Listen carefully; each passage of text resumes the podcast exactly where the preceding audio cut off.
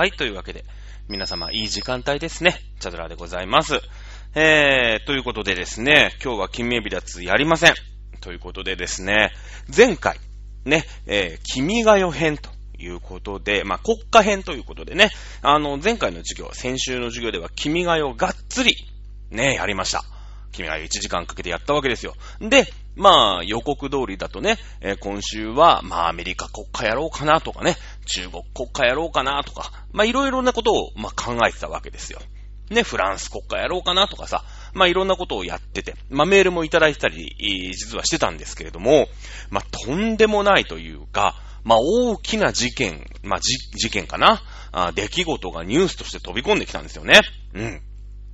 えー、まあ、日本からはちょっと遠いのでですね、あれですけれども、アフガニスタンで、タリバン、ねえ、えー、が、あ全土をね、掌握したっていうニュースは、まあ、そのぐらいなんかほら、ヤフーニュースのトップとか、なんかテレビもちょっとつけたらやってましたよぐらいにはみんな知ってると思うんですよ。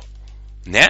で、まあもちろんそれアメリカ国家やりたいし準備してきたんだけど、準備したんだけど、そのタリバンね、いや、ここは結構その、まあ、あ世界のね、うん、出来事の上の、まあ、ターニングポイントになるということで、今一番暑いじゃない。たった3日前だから、まあ、今回、今日は、ちょっと特別編、ね、えー、国家編から、一回、一回飛ばします。まあ、一回かな？二回かな？わかんない。もうほら、なう動いてるニュースだから、来週だったら、もっとすごい動きが来るみたいなこともあるかもしれないわけでしょ？結局は。もうなんかアメリカ軍が空爆始めたとかさ、そんなニュースがあるかもしれない。まあないと思いますよ。ないと思うけど、思うけど、あるかもしれないよね。あるかもしれない。謎のドローンがさ、なんか爆撃しちゃって、この、このドローンどこの国のドローンな、みたいのでもう世界中大変な騒ぎになるとかね。あるかもしれないじゃない。ないかもしれない。ないと思いますけれども。ということで、今回ね、えー、このアフガン問題、えー、を、ちょっとね、えー、授業特別編ということで、まずやっていこうかなと、はい、思っております。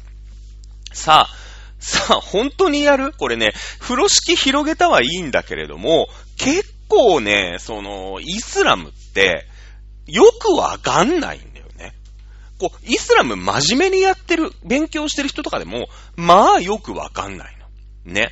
あの、イスラム、イスラムってそもそもね、その、なんかさ、ごちゃっとしてるところで、なんかいつも揉めてるよね、みたいな感じするじゃないですか。なんかするよね。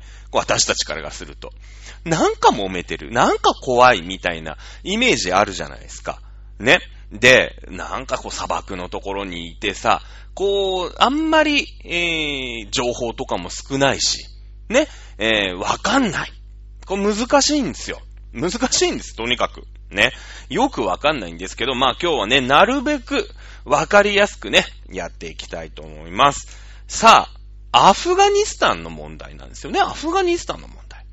アフガニスタン皆さん、どこにありか、ちゃんと地図で、白地図が出てきた時にここだってさせますか？大丈夫ですか？アフガニスタンね。えー、位置的には、まあこれ、ラジオだから、あんまりね、もしこれが YouTube とかだったらこう、バーンってさ、画面に出るからね、わかりやすいんですけれども、インドの左隣、ね、インドの西側、で、まあ、海に面してるとこはね、これパキスタンってのがあるんだよ。パキスタンってのがね。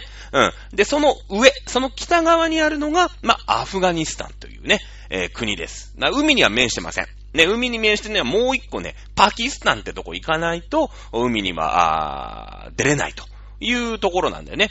で、その上がですね、えー、もう、まあ、いわゆるソ連系の国ね。ソ連系、なんとかスタン、なんとかスタン、多分、ウズベキスタンとかさ、トルクメニスタンとかさ、あの、なんとかスタンっていうのは、あの、何々人の国みたいなイメージね、意味なんですよ。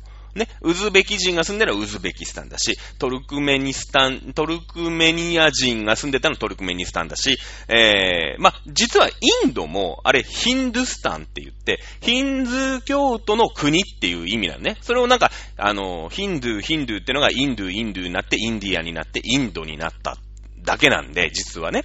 あの、読み方の問題だから、あれヒンドゥスタンなんですよ、本当は。あの、ヒンズー教徒の国だからね、えー、いう、まあ、ことなんだけど、まあ、なんとかスタン、なんとかスタンってのはそういう意味なんだけれども、えー、まあ、ソ連に接してるよ。ここが大事。ね。そして、海に接してないよ。海にはもう一個パキスタンがいるよっていうのだけ覚えといて。覚えとく。ね、えー、いうところ。まあ、これで、基本的にはイスラム教の国なわけよ。ね。なんであそこにイスラム教なのか。そして、えー、イスラム教って言ったらあの辺ね、中東にわっ、ごしゃって集まってるじゃないなんか、他あんま聞かないよね。あと、東南アジア。東南アジアにぼしゃっと集まってるじゃないですか。ね。まあ、キリスト教の国もあるよね。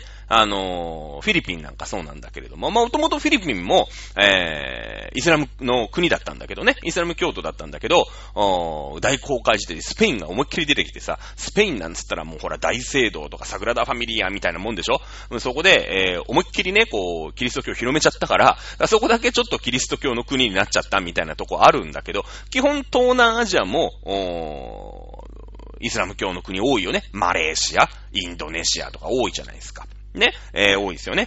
えー、いうことで、じゃあこの辺を、の、まあ、地理的な要件だったり、歴史だったり、じゃあタリバン、何なんだろう？みたいな。今なんかさ、もう、めっちゃめちゃおっかないね、武装組織みたいなのが国を乗っ取ったみたいな感じ、ちょっとあるじゃないですか、今。ねタリバンってなんか怖いよね。なんかタリバンって恐ろしいな、みたいな感じするじゃないですか。ね、えー、その辺をちょっとまあ、あ紐解いていこうかなと思います。さあ、えー、どっから話すかによるんだ、これが。えー、なので、まあそれは紀元前とかからもね、それは国とかはあるわけだから、まあそっから喋ってもしょうがないんで、まあ皆さんのね、私も含めてですけれども、まあちょっと身近なところ、ね、現代史から喋っていこうと思います。さ、まあ、現代史とは、現代史喋るとはいえ、結構中世とかそういうところにもね、えー、全然絡んできますので、その、前回ね、前々回かな、あもう今年に入ってから随分やりましたよね。ロシア革命もやった。ね、第一次世界大戦もやりました。第二次世界大戦もやった。ね、えー、それから、ソ連のね、えー、何ですか？共産主義ってどういうの？みたいなのもやったじゃないですか。これね、全部ひっくるめて喋るよ。全部ひっくるめて喋る。そもそも、ね、えー、ソ連、まあまあ、ロシアだよね。ソ連になったのは最近だけれども、ね、えー、ロシアの時代から、とにかくロシアは、何が羨ましいって、港が欲しいの。港が欲しい。凍らない港が欲しいんですね。もうほら、ロシア、まあ、その、当時で言うとロシア帝国になるんだけど、まあ、その、北極海に面してるところはさ、軒並み凍っちゃうわけよ。ね、もう、ロシアの、その、ちょっと先にいたもうノルウェーだ、フィンランドだになるわけでしょ？ね、なってくると、やっぱりさ、船でどっか行きたい。だって、そのスペイン、ポルトガル、うん、その後イギリス、ね、スペインは無敵艦隊でさ、南米にどんどん出てってね、えー、進出していくわけですよ。ね、えー、どんどん植民地作ります。ポルトガルその間に、ね、また、あのーどんどん船で出てってね、ポルトガルは何ですか？あじゃあブラジル取りましょうみたいなのになってくわけでしょ？で、その後、ね、えー、一番ほら、近かったから、ね、あのー、スペインとポルトガル一番、一番端っこじゃないですか。ヨーロッパの中でも。だからさ、ウェーイって言って反戦でね、どんどん船出てけたわけですよ。出てけたの。ね。だけど、で、その、まあこれなんていうのかな、あの、まあ海洋国家って言うんだけど、その、海にね、面してるのはまず大事。ね。で、でもさ、海にこう、わーって行っちゃった後、それをなんか、その海軍が出てくわけなんだけど、攻められたらたまった、たまったもんじゃないよね。たまったもんじゃないじゃないですか。だけど、そのスペインに行くためにね、例えばフランスが攻めてくるしかないんだけど、まあ、地続きだから、こう、ピレネー山脈ってのがあって、その時の軍隊じゃ、あの、山越えられないんですよ。いや、そりゃ、越えられるけど越えようと思えば。でもそうするとさ、兵士にめっちゃ負担かかるじゃない。で、余計なお金もかかるから、まあ、そこまでして攻めたいかみたいな。だったらもう自分たちもどんどん船出してっちゃおうぜみたいな感覚なわけ。だからそのピネレネ、ピレネー山脈に守られてるから、もうさ、その陸軍をあんまり、あ、フランス攻めてくるかも、みたいなね、のは、考えなくていい。フランスは今度ピレネー山脈で、それはスペインからは攻めて来られないのはまあ分かってる。あっちから、こっちも越えられないんだことから、あっちも越えにくいから、あっちはほっといていいんだけど、とにかくドイツがもう普通に平地で繋がってるもんだから、もうね、やっぱフランスってさ、その、ちゃんと陸軍作っとかないと、ドイツがいつ攻めてくるかわかんない、みたいなのちょっとあるじゃないですか。まあ、イタリアの方はね、あの、アルプス山脈がガンってあるから、まあ、あっちからはまあ、あんまり攻めてくられることはないかなと。ね、スイスとかもさ、山越えじゃない、アルプスとかもあるからね、ハイジのせで、とこですよ。ハイジの。ああいうなんかのどやかでさ、ね、チーズ、ヤギのチーズとか食ってるようなところを越えていかなくちゃいけないから。あそこ戦争で行くの大変でしょ？軍隊が。ね。で、基本的に軍隊って、当時の軍隊って歩兵だから、ね、その、その後のね、第二次世界大戦とかになりゃ、ジープだな、ね、戦車だってあるから、まあ、なんとかなるけど、その時ってのは基本歩兵だからね。まあ、あって騎兵だからね。うん。なので、まあ、超えられないんだけど、まあ、フランスはちょっと出にくいよっていうのはあるよね。で、イギリスは出遅れたんだけど、産業革命に、えー、あ、大丈夫、これちゃんとある、あのー、ね、えー、タリバンの話するからね、繋がるから、ちょっと、ちょっと待ってね。ない。ね、えー、イギリスは出遅れたんだけど、ね、その、イギリスのね、中で揉めてたから。だけど、あの、産業革命に成功して、今度さ、反戦じゃなくて、蒸気船を開発できたわけ。蒸気船を。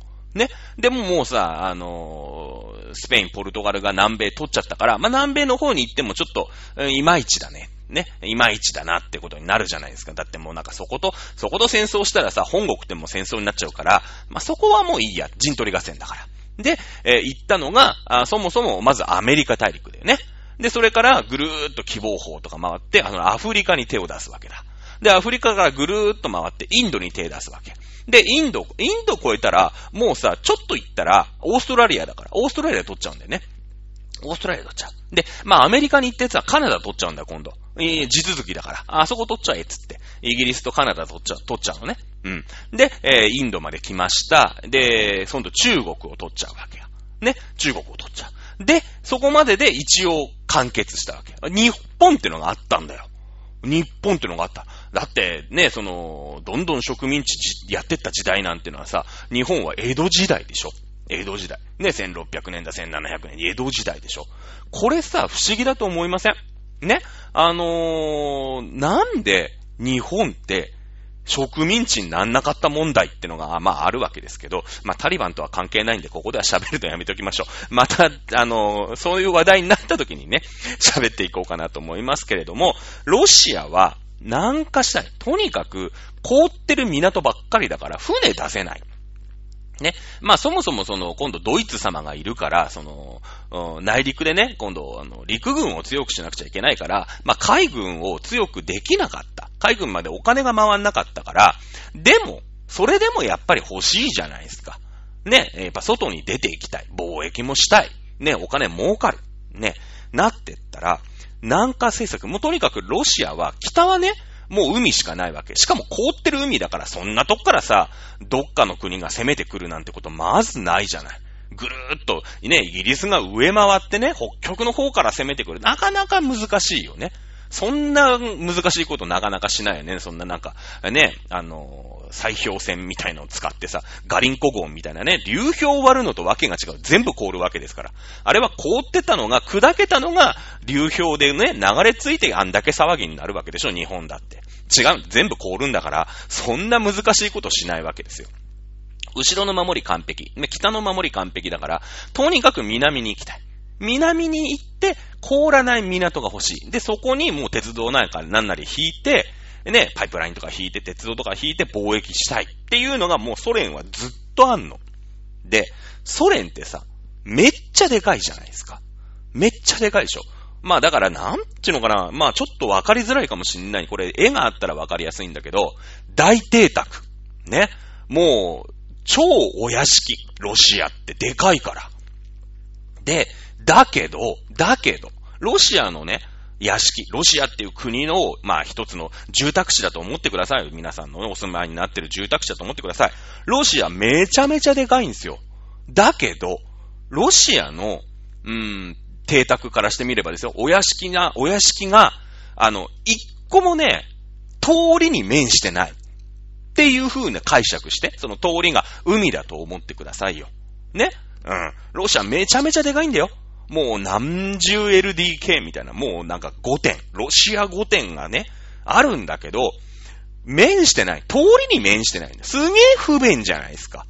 ね？不便だよね。そんな家。ね、皆さん買いますか？やっぱり大邸宅って言ったらさ、こう通りに面しててね、塀があってみたいなところに、やっぱ住みたいじゃないですか。でもまあそういうわけにいかないですよね。で、だって、その横はさ、ね、ヨーロッパって言って、まあドイツだのなんだのっていうのが、まあガーンってこう、まあそこも、そこそこね、まあヨーロッパ全体で見ればさ、そこそこでかい、その、うん、邸宅が広がってるわけじゃないですか。じゃあここをね、なんか攻めてって、分取って、まあ、そのヨーロッパはさ、そのイギリスだの、うーん、それこそね、フランスもそうだし、スペイン、ポルトガル、この辺は大通りに面してるじゃないですか。大西洋っていう大通りに面してるでしょで、だけ、だから欲しいんだけど、まあ、こことちょっと、ご近所付き合いはちゃんとしとかないと、俺、まあまあ、金持ってるから、みん、その、ご近所さん。で、国もね、えー、一つ一つはちっちゃいかもしんないけど、やっぱちっちゃくても力持ってるから、いや、ここを、ちょっとね、うーん、ご近所のところね、分取っていくのは、まあ難しいよね。ちょっとここ無理だと。手出せない。手出せないです。そうなってくると、そのロシアの大邸宅が、えー、大通りね、通りに面しようと思ったらよ、ね、三つしかないんです。三つしかない。三つしかない。一個はバルカン半島。地中海という大通りに面してる。まあ、ロシアから言えば左下だね。左下に行きたい。えー、バルカン半島って大丈夫ですか？えー、地中海にはさ、まあ、イタリアの感じわかるよね。地中海にこう長靴みたいなのがあると思うんだけれども、それのかかと側の対面、対面、ここがバルカン半島。ここをなんとかロシアとしてはここまでね、たどり着ければ、ね、えー、まあ、例えばギリシャとかさ、まあ、あの辺いろいろごちゃごちゃっとした国あるわけ。ユーゴスラビアとかさ、あの辺ごちゃごちゃっとしてるんだけれども、この辺をぶっ倒していけば、地中海っていう大通りに出られる。って思ってるよね。もう一個。ね。地中海に出られれば、今度大西洋に出られるからね。うん。じゃあもう一個。今度、中央アジアですよ。ね、中央アジア。今度、インド洋っていう大通りに出たい。わけ。ね。そうなってくると、この、これ今回揉めてる、うーん、アフガニスタン、それからパキスタン。この辺に出たいよね。この辺なんとかぶっ潰していけば、インド洋っていう大通りにたどり着くじゃないですか。そうっすよね。たどり着きますよね。うん。で、もう一個は極東。極東。ね。えーその、なんていうの、ウラジオストックとかさ、まあ日本の方だよね。ここぶっ潰していけば、ここも日本とかさ、あまあ北朝鮮、まあいわゆる朝鮮だよね。満州とか、あの辺がいるから、こいつらをぶっ倒していけば、日本海に出れますよね。まあ日本海に出れるってことは、この太平洋に出れるってことですから。ね、えー、なんとか大通りに出たいっていう思いが、ロシアはずっと思ってるわけ。で、ロシアは、この、ロシア革命でソ連になったでしょ。ソ連になったら、その、ロシアがさ、まあ、革命を起こして共産主義の国になって、で、周りの国も、いや、俺も仲間にいてください、仲間にいてください、仲間にいてくださいって言って、結構デカめな国、もっとデカい国になったんだよ。ね？もっとデカい国。例えば、その、ウズベキスタンとかさ、トルクメニスタンとかさ、そういう奴らが共産主義のソ連様に憧れて、俺も仲間入れてくださいって言って、ソ連っていうね、ソビエト連邦っていう一個の国みたいになったじゃないですか。ね。願ったり叶ったりなんだよ。この中央アジア、なんとかして、インド洋に出たい。インド洋に出たいんですよ。ね。で、あのー、こう、トランスフォーメーションしてさ、合体して、ウズベキスタンとかがね、つい、こう、ソ連の中に入ってくれたから、そこまでもうソ連だよ。あと、あと2歩なの。インド洋に出るためには。ね。そこにアフガニスタン、そしてパキスタン。この二つのイスラム系の国。ここをなんとかして、いや、ウズベキスタンとかもイスラム系の国なんだよ。だけど、そのソ連から近いから、ね、ソ連ってもうほら、えー、革命を起こしてさ、えー、労働者の国だ、なんてパラダイスなんだ、みたいなので、もうブイブイね、言わせて、やっぱり周りの国からもすげえリスペクトを集めてるわけですよ。ね。で、その、中央アジアのね、えー、国、ウズベキスタンとかも、まあ、寝返ってというか、ロシアの参加に入って、ね、えー、なったわけ。で、ソ連としてみてはさ、あと2歩だよ。ね、あと2歩。なんとかして、そのアフガニスタンと、パキスタンを自分のね、そのソ連っていうのに抱きかかえちゃえば、念願のインド洋への切符が手に入るわけだよね。手、手に入るじゃないですか。ね。で、とにかくその時のソ連ってその、うん、全、全世界リスペクトを浴びてるわけ。ね。その、いろんな国で、やっぱりソ連みたいにならなきゃダメなんじゃないか。みたいな、あことが起きたよ。ボリシェビキ化みたいな話しましたよね。ドイツでも起きた。フランスでも起きたよね。で、えー、その動きを、ね、えー、止めなくちゃいけない。なんとか共産主義を防がなきゃいけない。暴挙だよね。暴挙協定。日独位三国暴挙協定ってのを結んだってのはこれ第二次世界大戦の時話しましたよね。とにかくその共産主義ってのは強烈に世界中に、えー、手を広げ、足を広げというのがこの1979年。このぐらいの時代ですよ。もう、ソ連、VV、アメリカとね、ね、冷戦真っ只中、もうソ連様、もう、ゴリゴリのね、実はゴリゴリじゃないんだよ。だけど、世界から見ればゴリゴリ。もうほんと粉飾決済みたいなのしまくって、いやいやいや、あの、それバレてないから、世界的にはね、ロシアの、ね、あの、GNP こんなありますよ、もうアメリカに追いつけ追い越せですよ、みたいなね。うん、実際問題、その派手なことはやってるわけじゃない。え、人、人類初めてね、えー、ロケットに、えー、やっぱり地球は青かったじゃないけどもさ、ね、あのー、やってみたりとかしててね、え、核兵器も開発できるとかさ、えー、そういうことをいっぱいやってるわけでも実はそれは、ちゃんとした技術ではなくて、ね、見せかけというか、まあ、その国としてさ、共産主義だから、もうここ一点勝負っていうとこにめっちゃつぎ込めるじゃない、お金。ね、あの、資本主義の国だったらさ、それはパン作るやつもいる、うん、ね、宇宙の開発する人もいる、うん、まあ農業やるやつもいるとかって言って、おのおのがみんなでこう、商売やっていくじゃない、いろんなこと。だけど、ロシアとかソ連って計画経済だから、あの、国の偉いやつが、ね、今からはちょっとアメリカに勝てる技術をね、えロケット作んなくちゃいけないって言ったら、国家予算の何度、ジャブジャブその、お金つぎ込むわけですよ。日本とかさ、アメリカとかそういうわけにいかないじゃん。議会があってさ。ね、この、この軍事費何パーセントおかしいじゃないか、みたいなのがガチャガチャやって、まあ、いろんなとこで話し合ったあげく、じゃあこれで、みたいのなんとかさ、毎年毎年予算とか揉めるでしょ日本だってさ、予算案通すなんて強行採決だ、なんつってさ、めっちゃ揉めるじゃないですか。で、なんとなく当たり障りない予算になるわけですよ、一応。アメリカも一緒だからね。あの、自由、自由主義っていうんですか？民主主義っていうんですか？民主主義ってそういうことだからね。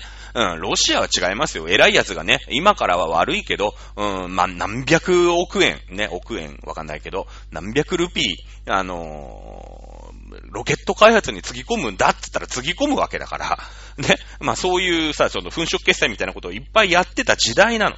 で、やっぱロシア、それで、それでこう、リスペクトを集めてた時代。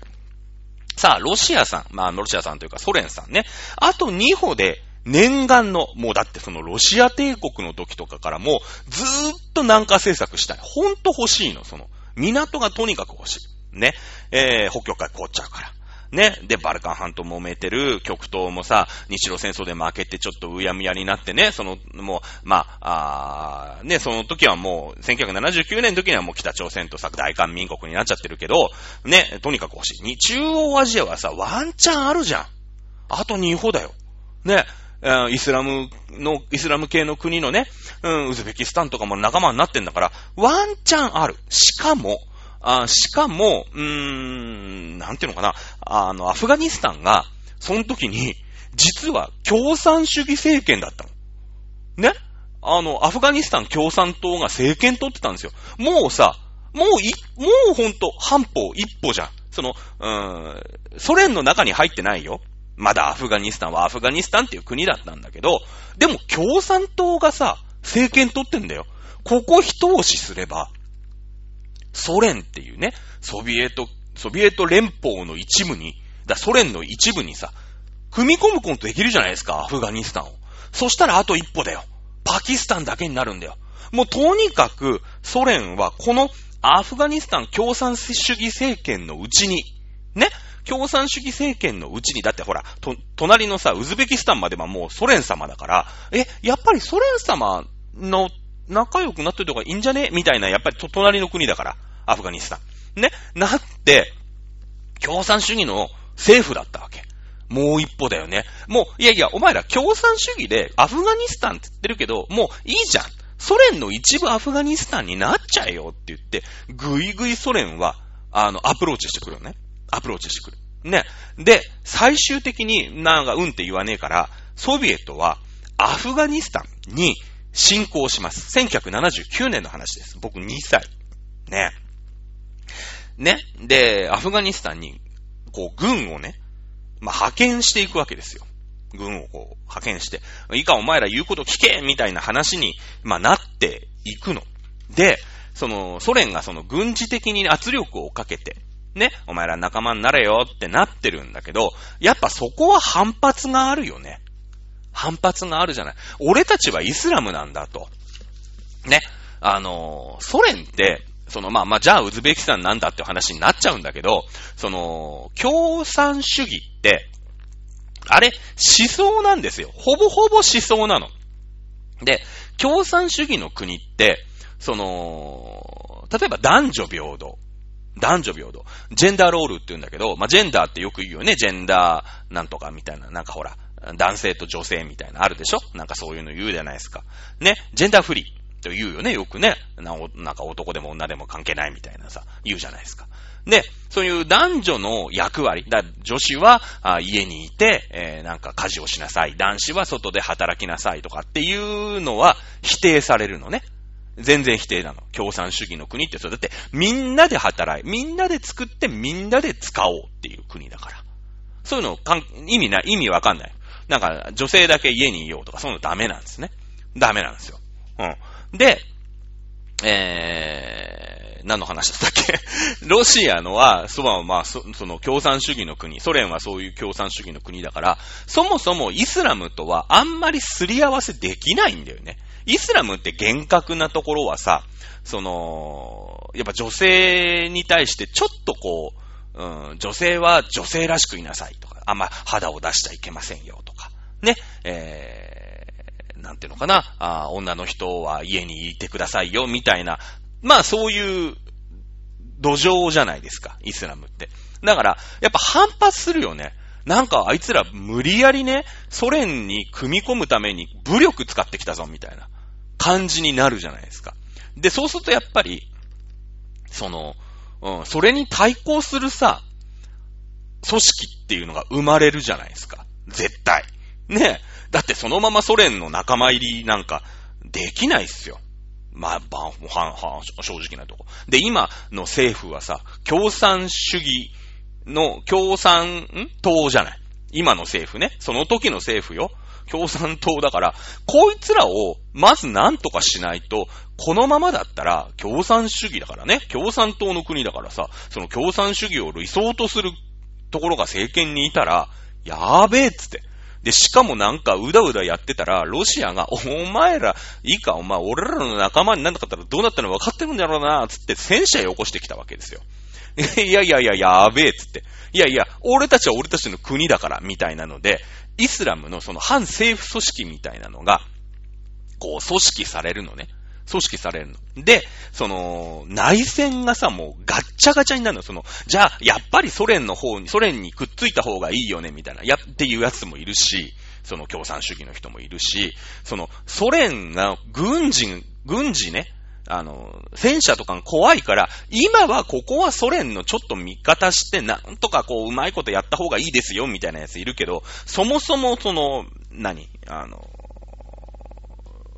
まあ、あそれに対抗しないとね、やってらんねえよみたいな人もいっぱいいるじゃないですか。で、そのいろんなところが、で、多民族でしょ？だからもうその内戦で国中めっためたになってんの。ソ連が攻めてきてそのパワーバランス変えちゃったから。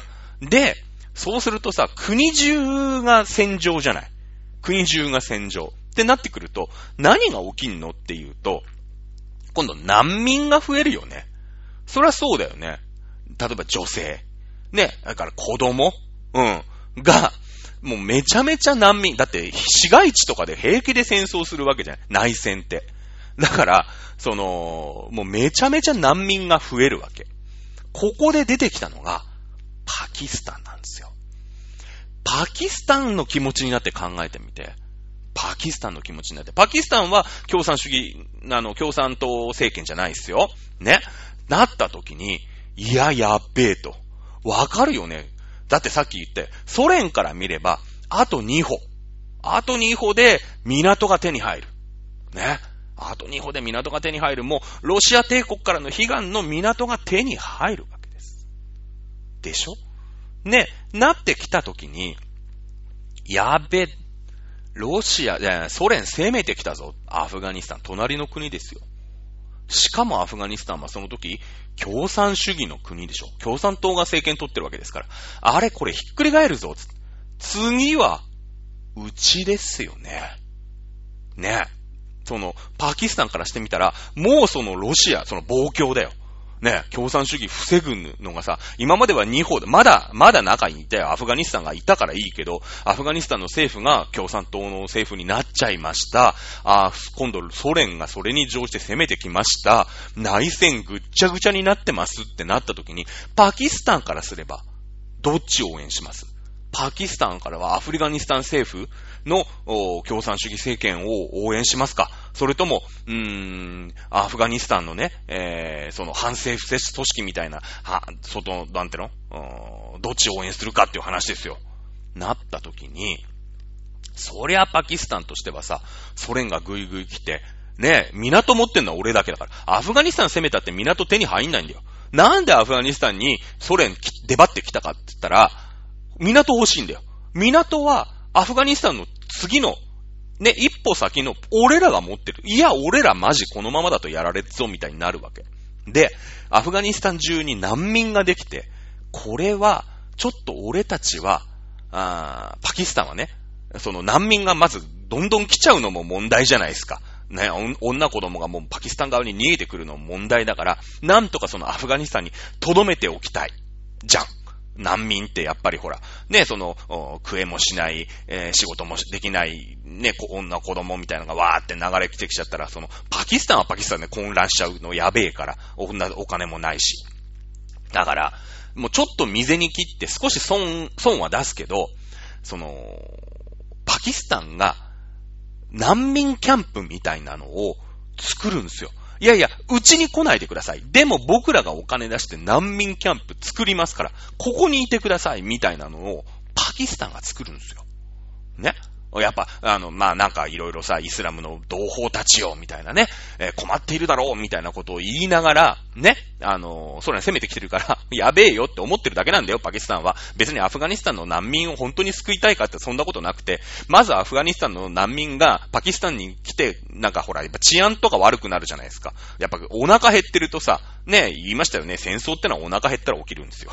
お腹減ったら起きるんです。ね、で、食えもない、食えない、仕事もないみたいなやつがいっぱい来ると治安悪くなるでしょ？やって、その辺でさ、ね、パンかじりながら、なんか、のんきそうに歩いてたらさ、あのパン奪ってやれみたいになるわけじゃん。難民が何万年ってくるから。やばいっすよね。で、パキスタンはパキスタン理論で、その難民キャンプを作るの。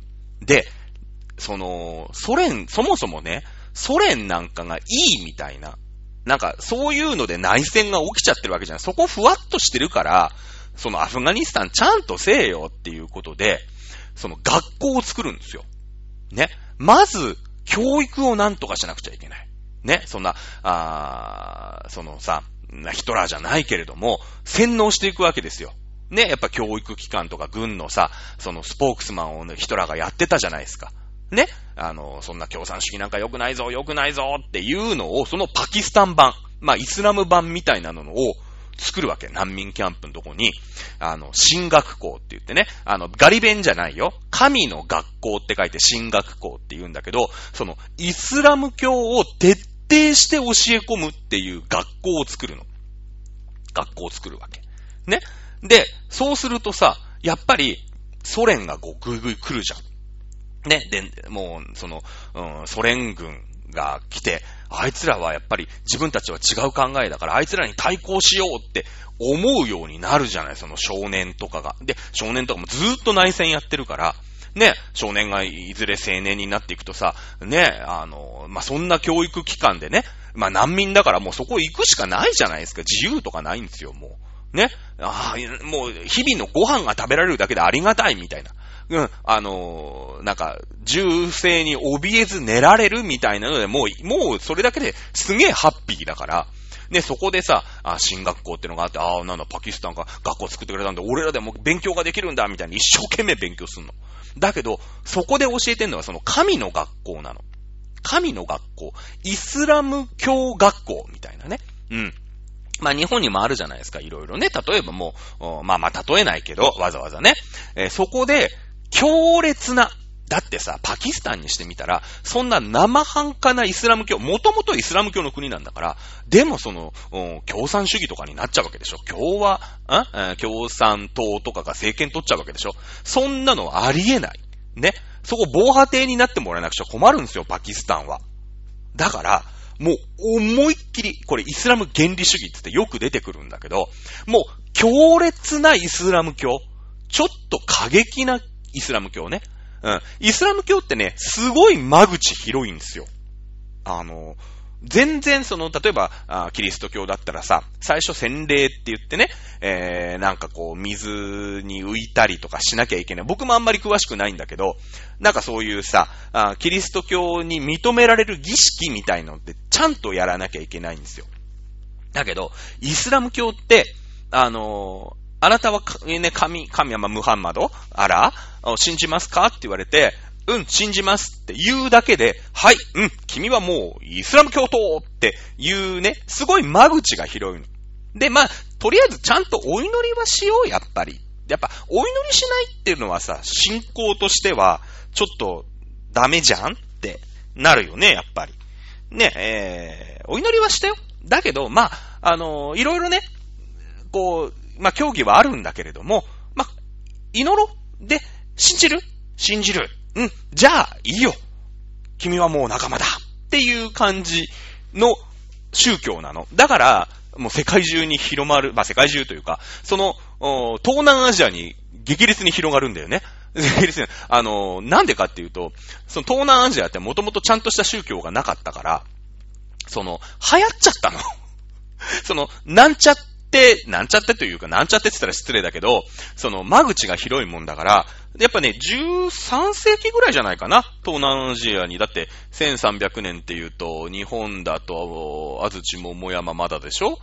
鎌倉時代が過ぎて、その、そのぐらいだと思う、多分。ね。東南アジアってイスラム教ね、13世紀、意外に新しいんですよ。うん。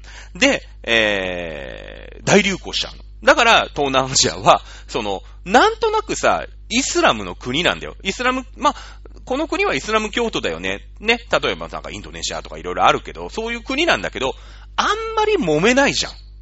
あんまり揉めないよね。イスラム教で揉めてんのって基本中東じゃないですか。中東は結構ガチなの。ガチなの。その、最初のさ、その、ムハンマドだ、アラーだっていうところからこう来てるから、ね。えー、結構ガチなやつが多くて、それでずっと揉めてんの。だけど、その、東南アジアでの、その、文化の時は、あ、なんか、面白そうって言って、当時の人たちが、その、えーそのイスラムのさ、商人とかが来て、まあ、広めるわけですよ。ね。まあ、その、それよりもうちょっと遅かったら、今度ね、えー、スペインとか、ね、えー、まあ、まあ、スペイン、ポルトガル、イギリス、この辺が来て、キリスト教がすげえ広まったと思うんだよ。なかったから。なかったからね。ちゃんとした宗教がなかったから。まあ、ちゃんとした宗教があったのはタイだけで。タイ仏教の国だから。ね、えー、あったんだけど、まあ、そこいうところはさ、広まらなかったんだけど、まあ、ちゃんとした宗教がふわっとしてた国ね、は、大流行しちゃった。東南アジア。だ東南アジアは一応イスラム教徒なんだけど、あんまりそういうイスラムの戦争とかには、なんか、なんか、あいつらガチっすね、みたいな感じで、いまいち、いまいち参加しないじゃないですか。ね。まあそういう宗教なんだ。で、インドはさ、もうヒンズー教がもうだって、紀元前なんちゃらかんちゃらみたいなところからもうガチ、ガチだから、あそこもね。あそこガチじゃないですか。昔からほら、国がもうちゃんとしてたでしょ。インダス文明なんかあったりとかしてますから。ね、あそこはもうヒンズー教だって、まあその仏教からヒンズー教になる時もいろいろあったんだけれども、あそこガチじゃないですか。で、しかも、ロシアのその南下政策っていうのに、インドは絡まないんですよ。実は。その、イギリスなんかがね、インド取るよりも前に、全然そのロシアは南下政策で、やっぱちょいちょいちょっかい出すんですよ。ね、ちょいちょいちょっかい出してくるんだけど、インドはさ、上がヒマラヤでしょ？だから、もう、ね、そのピレネー山脈越えられないような軍隊が、ヒマラヤ山脈なんか越えられるわけないんですよ。だから、インドはね、まあまあ攻められないで済んだのね。だから上からのその攻撃をさ、考えなくてよかったから、インドは国として、ね、こ、俺らここガチで守りますみたいな。まあ、その中でね、えー、グプタ朝とかなんとかアンドラ朝とかいろいろぐちゃぐちゃするんだけど、インドはね、あんまりその、イスラムの影響を受けなかったんですよ。で、その、ロシアの南下政策の、煽りを受けたのが、その隣のね、ちょっとこう、小道になってる、アフガニスタン、パキスタンというところなんですね。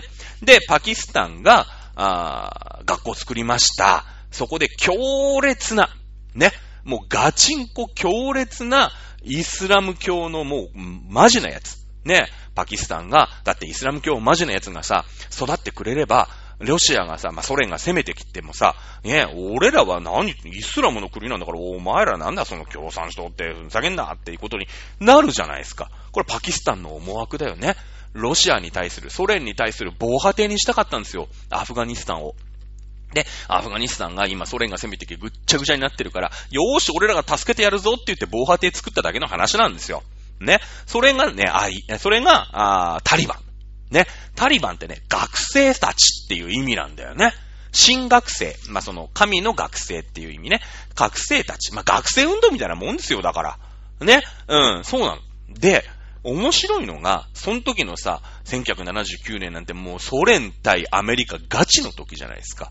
ソ連が攻めてきたら、今度アメリカは、今度タリバンに武器とかを横流しすんの。ね？とにかくソ連が攻めてきたらさ、ソ連がそこ取っちゃったら、もうパキスタンでソ連がね、港出てきちゃうわけでしょそうすると、うん、ソ連の力強くなりますよね。それがアメリカ気に入らないんですよ。今、あんだけ揉めてるよね。ビンラディンだ、アルカイダだ、タリバンだ、つって。アメリカのその、だって9.11でさ、ね、ワールドトレードセンタービルに飛行機バーンって突っ込んできてるわけですよ。ね、オサマ・ビンラディンですよね。あれ、かくまってんのは、タリバンなんだよ。実は。実はね。まあ、だからそのアメリカ軍だって話に今後なっていくんだけれども、ね。なんか、イスラムとアメリカってめっちゃ喧嘩してる感じするじゃないですか。だけど、別に、イスラムは、イスラムとアメリカがガチで喧嘩したのは最近の話で、それまではソ連がそのイスラムを食ってくのをなんとか止めなきゃいけないって言って、アメリカがそのタリバンを、タリバンね、その、強烈、まあイスラム主義、ね、原理主義だよ。原理主義でソ連を止めようって言ってくれるやつだから、ソ連止めるっていう意識のもとだったら、アメリカ協力しますよね。アメリカね、バンバン武器とかね、流すんですよ、実は。タリバンを成長させたのね、アメリカなんですよ、実は。実はね、パキスタンが作ってアメリカが、アメリカが育てたのがタリバンなんですよ、実は。うん。あのー、まあ、古いね、僕ぐらいの年の人はわかると思いますけど、ランボー、怒りのアフガン、ランボー3だったかなあっていう映画があるんだけど、あ、アメリカ映画ですよね。ハリウッド映画ですよね。これって、その、なんか、ランボーの上司がソ連軍に捕まっちゃうの。その、アフガニスタンにね、ソ連軍入ってきてるから、捕虜かなんかになっちゃって、それを助けに行くみたいな。その、ランボーが一人でね、助けに行くの。で、その上司を助けるんだけど、なんかの軍のさ、うん、上官を助けるんだけど、なんか、絶対絶命、その、ふざけんなってさ、やっぱソ連軍も反、反抗するじゃないですか。反撃ね、ソ連軍も。で、その、ソ連軍反抗するのね。で、もう絶対絶命のピンチも追い詰められちゃうの。で、そこで助けてくれたのがタリバンなんですよ。ランボーだよ。ランボーを助けてくれたのタリバン。その時って、まあアメリカ軍、ね、アメリカの軍の人と、で、タリバンは仲良しだから。タリバンにしてみたらさ、だってね、弾薬くれる？武器くれる？AK なんちゃらみたいなくれるわけですよ。ね、その、対戦車砲とかさ、その時もヘリコプターとかもあるからね、ヘリ、対ヘリ、なんとか砲、バズーカみたいなのさ、ランボーが持ってるわけでしょ？で、それもアメリカ軍だからね、ランボーってね。ね。で、助けてくれるんですよ。あいつ、あいつアメリカ人だ。ね、えー、今ソ連軍に追われてるって言って、その時のその内戦の状態でさ、俺たちね、タリバンだぜって言ってさ、その、昔ね、ソ連が攻めてきて、もう国がぐっちゃぐちゃになって、ね、あのーその進学校っていうところでね、一生懸命教育を受けて、あ、やっぱりね、えー、イスラム教って大事なんだ、そんな素敵なんだ、やっぱり共共産主義なんか良くないよねって言って育った人たちが、ね、育った人たちがよ、今度ソ連が攻め、まだ仲間、なかなかさ、引かないから、あいつらもね、いなくなんないから、やっぱそれでさ、ゲリラみたいのを作って、ね、なんとかソ連軍と戦ってるところにアメリカ軍がさ、武器横流ししてくれるから、超味方じゃん。だから、ランボーが、ソ連から、ソ連軍に追われてる時に、こっそり助けるのね、実はタリバンなんですよね。実はタリバンなんですよ。ね、面白いでしょ？面白いでしょ？やっぱりソ連っていう敵がほら、アメリカにいたからさ、ね、ソ連が拡大することはなんとか止めなくちゃいけない。ね。えー、だからもうパキスタンは応援する、うーん、アメリカもね、アメリカも応援するみたいなのがタリバン。ここで力つけたわけです。で、そのソ連軍なんとか追いやって、いろんなね、いろいろ追いやって、ソ連はもうさ、その、そもそも攻めてったのが1979年だったっけ ?1979 年でしょ？だから、そのもう崩壊まであと20年ないんですよ。実際問題もうね、やばかったの。で、やばいから、もう、いよいよその、ぐ、その、悠長なこと言ってらんないの。なんか、外交問題とかで、その、仲間になりませんかとか言ってる場合じゃなかったの。一発逆転狙わなくちゃいけなくて、一発逆転狙いたいとさ、ね、えー、なんだっけ、プロスペクト理論だよね。過激な方に行くじゃないですか。ソ連も一緒なんですよ。もう軍事、ね、ヘリコプターとかさ、軍隊とか使ってでも、なんとかしてア、アフガニスタン、パキスタン取りに行ったんだけど、だったんだけど、アメリカと、ね、えー、パキスタンが協力してそれを抑えた。タリバンはさ、やっとソ連出てったって言って、タリバンの政権を作ったわけ。タリバンの政権作る。そりゃそうだよね。今俺らが、やっぱりこの国は俺らが作るんだ。もうソ連の影響なんかいらないって言ってる間に、ソ連は撤退、もう、もうすいません、無理ですって言ってゴルバチョフの時に、に、えー、撤退したんだけど、その2年後にソ連崩壊するからね。もう、もう、あの、戦争継続能力がなかったんですよ。戦争継続能力がなかったの。ね。で、出たんだけど、で、タリバンの政権作ったの。タリバンの政権。ソ連が出ていきました。やっと俺たちイスラムの国だって言ってタリバンの政権が起きたの。そもそも。ね。ソ連、ね、その時代に。で、その時に、その時に、アルカイダ、アルカイダ、アルカイダってのももう、その、イスラム原理主義って言って、その強烈なイスラム教。で、えー、ソ連が今度さ、崩壊したでしょしたら今度アメリカ一択になるわけで、世界が。今までソ連がありました、アメリカありました、どっちがどっちかってやってたんだけど、ソ連がなくなっちゃったから、アメリカ一択になった、なったじゃないですか。ね。そうなってくると、その、やっぱりさ、イスラム、ガチのイスラムからすると、やっぱアメリカにちょっ、ちょっかい出されるわけですよね。その、例えば湾岸戦争とかさ、あやっぱ1990、89年でしたっけ？ぐらいになってくると、やっぱアメリカが、やっぱ調子乗るんですよ。調子乗ってくんの。その、うん、フセイン大統領がね、やっぱ独裁をしてるから、アメリカって自由の国でさ、独裁、えー、とかそういうのはダメで、ね、自由とか民主主義とかっていうのを愛することを、世界に広めるのがさ、価値観だから、アメリカってね。日本もそうなったんでしょ？だって、それを広められたわけですよ、逆に言えばね。えー、だから、その、ちょいちょいアメリカが中東に対して、ほっときゃいいのに、ちゃちゃ入れてくるわけ。で、その、東南アジアはなんちゃってイスラム教だから、まあまあ、うまいことやるのよ。別にガチじゃない。その、なんていうの？うん、ヒジャブって言うんだけど、女性もさ、あの、目だけ出して、あとこう、布ぐるぐる巻きにしてね、肌出しちゃいけない、みたいな決まりあるじゃない。だけど、その、東南アジアの人は、なんか一応くるんって巻くんだけど、え、それスカーフだよねみたいなさ、感じじゃない？なんか。あの、ちょっとおしゃれに巻いてみたりとか、いや、顔、もうほんと目しか出しちゃいけないだけど、まあ、顔全部出てるよね、みたいな。一応髪は隠れてるけど、全部出してるよね、みたいなやつもいるし、もっとふわっとしてるやつは、ほんと、スカートをくるんって、スカーフくるりんみたいなので、まあ一応巻いてます、みたいな、おしゃれ、みたいな感じにしてるじゃないですか。ね。で、あの、だからまあふわっとしてるからいいんだけど、その、ガチの人ね。ガチの人。ガチの人は、そんなさ、アメリカなんかがチャチャを入れてくる、こう、俺たちのね、縄張りだぞみたいなことになってくると、やっぱアメリカももうほら一択になって強烈だから、その、アルカイダっつってさ、いやいや、アメリカ、マジふざけんなよつって、何俺たちの島に手出してんだみたいな。ね、あの、アメリカ、あと、イスラムって、その、広島ヤクザみたいな、うん、広島ヤクザみたいなもんでってのもおかしいか。暴力組織を暴力組織で例えちゃダメだよね。あの、えー、まあ、広島ヤクザそうね、あの、ご、極道の妻たちみたいの見てるとわかるんだけど、東京のヤクザと、あ、関西のヤクザって、もう始終バトルしてるじゃないですか。その島争いとかやってるですよ。だけど、広島のヤクザって、広島に入ってこなかったら、俺らは手出さないよ。その代わり広島に一歩でも入ってきてみろ。ぶちのめすけんねえ、みたいな感じなの、実は。それが広島ヤクザの、その、アイデンティティなのさ。みたいなもんで、その、やっぱイスラムって独特じゃない？ね、そのなんちゃってイスラムじゃなくて、あの、砂漠イスラムね。砂漠イスラムは砂漠イスラムでずーっとさ、その、生きづらい。ね、言ったよね。ロシアもさ、すごい住みづらいじゃない、寒いし。だから、なんとかみんなで頑張って生きてきてるわけ。でも戦争をやめないから、ふざけんなっつって、革命起きてロシアがね、共産主義になったって話したじゃないですか。イスラム圏も一緒なの。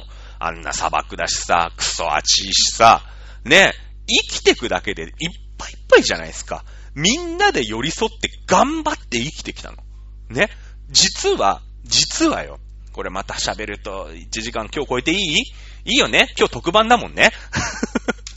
ね、面白いんだけど、その、イスラム教っていろいろ戒律があって、何しちゃいけない、あれしちゃいけないっていうのがあるじゃない。それはね、実は、その、まあ、砂漠にイスラム教、まあ、あの、中東に、えー、イスラム教が、まあ、まあ、そこに、えー、流行ったというか、流行らざるを得なかったっていう理由があるんですよ。ね。あの、砂漠の厳しいところに、じゃあ、キリスト教が、ね、根付くか。根付かないんですよ、実は。これは面白いんだけど、まあ、どっちが先かみたいな話になっていくんだけれどもね。その、やっぱ生きていくのにしんどいじゃないですか。死んじゃうんですよ、みんな。砂漠だから。で、なんとか少ない水をみんなで分け合って、ね。だって土地だってさ、そんないろんな作物が育つとも思わないよね。なんか。ね。で、えー、そしたら、やっぱ作物も限られてる、うん、人もそんないないってなったら、もう交易でね、なんとか自分たちのないものはトレード、なんとかトレードして、トレードして、まあ、獲得しなくちゃいけないわけですよ。作物であり。ね、えー、まあ文化的なものもそうなのかなだって、取れるものがないでしょ。な、じゃがいものもあります、人参もありますっていうわけ、わけが違うわけですよ。ね。で、しかも、しかもよ。えー、人口を増やして経済を活性化させるわけにいかないんですよ。人口増えるってことは、食いぶち増えるってことじゃないですか。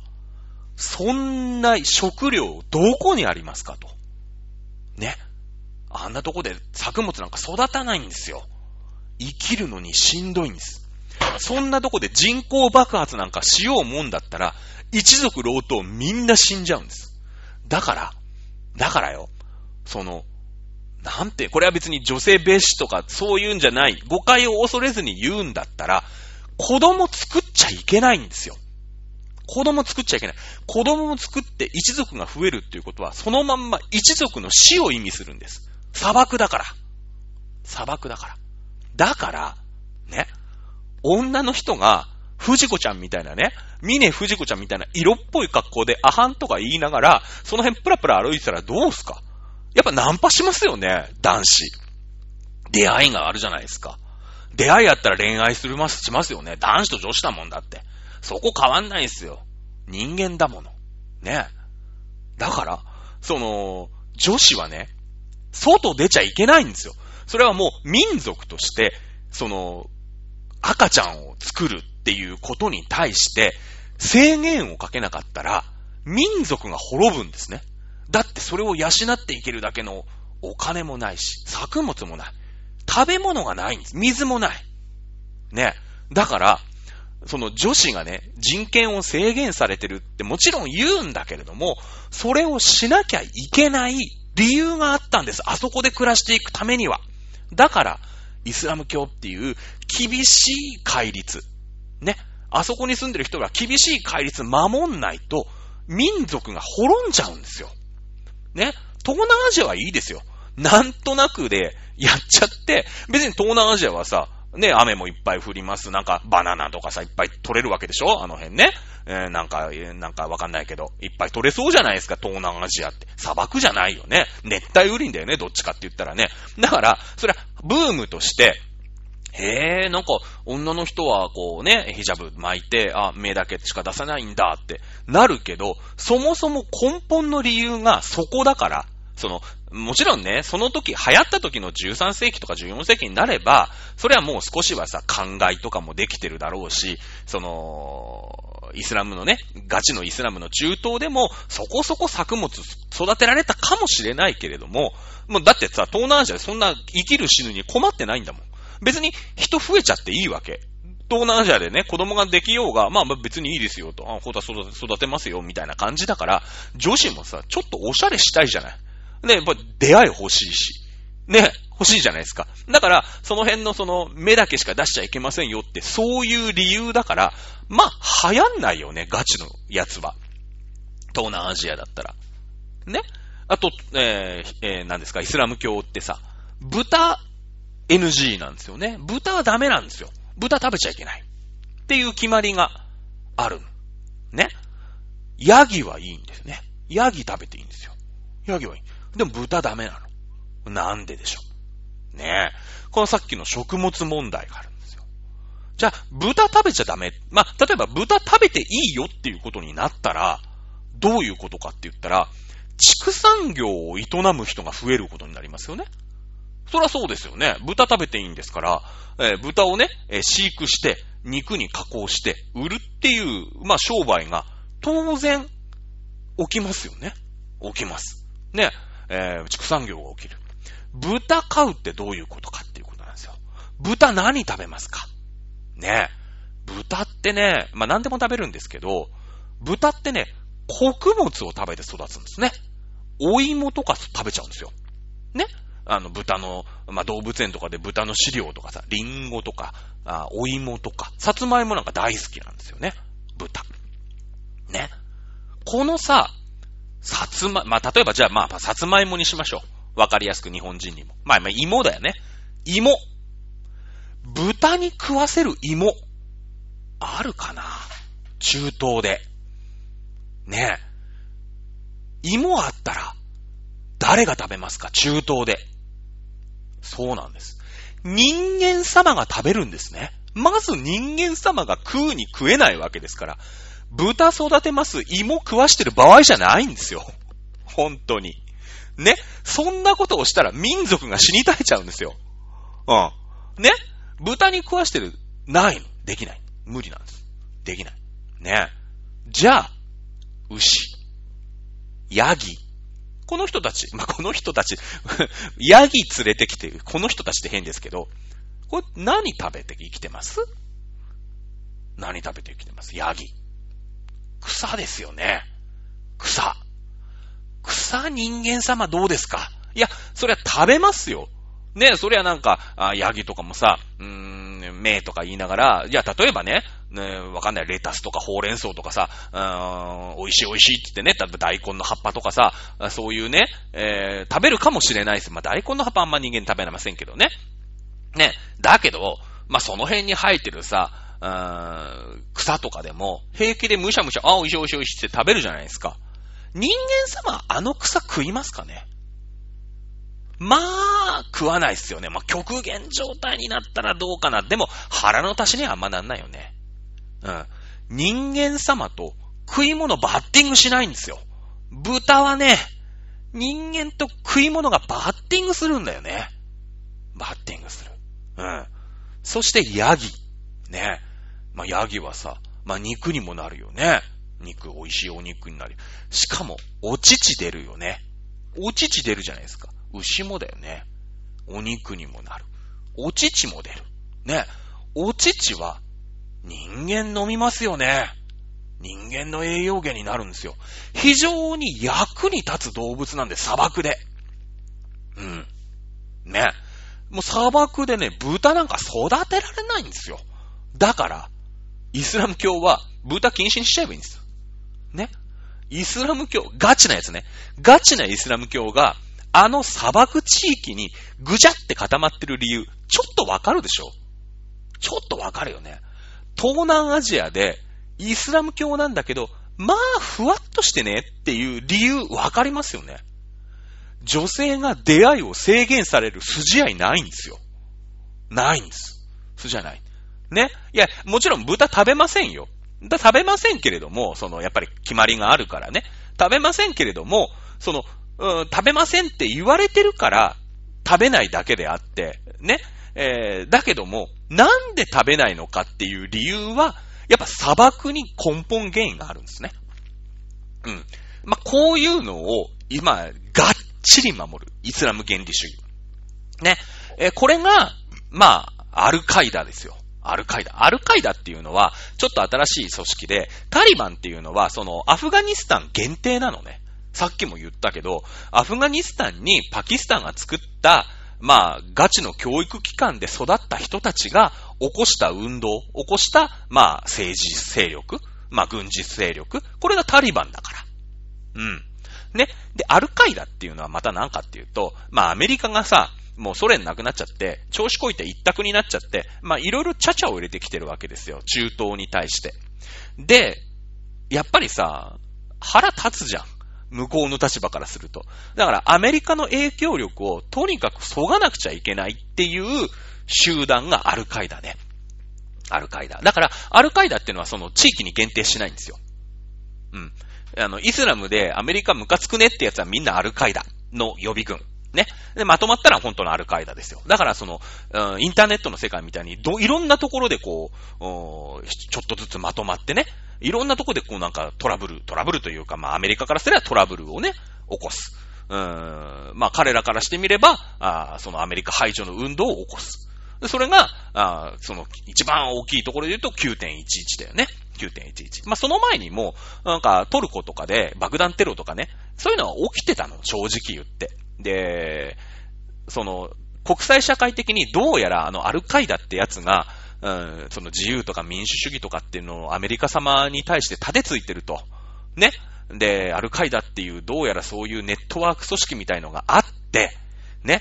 えー、そいつらが、まあ、そのテロをやっているみたいなことを、こう、アメリカがさ、こう、非難してね、あの首謀者のビンラディン、オサマ・ビンラディンってのはどこにいんだって言って、こう、世界中ね、えー、探し回ってる時代だったの。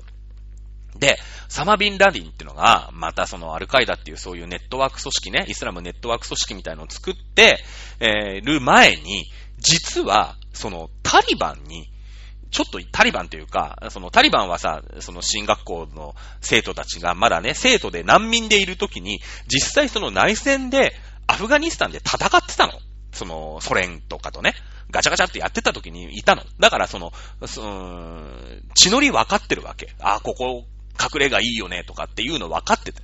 だから、そのアメリカに目つけられてさ、うん、やっぱりアメリカってほら、すごいじゃ CIA とかすげえあるから、やっべってなって、さすがにか、ね、隠れなきゃいけないからって言って、あの、アフガニスタンに頼ってね。で、アフガニスタンはそのイスラム原理主義でしょだってそのタリバンがさ、政権を取ってるわけ。ね。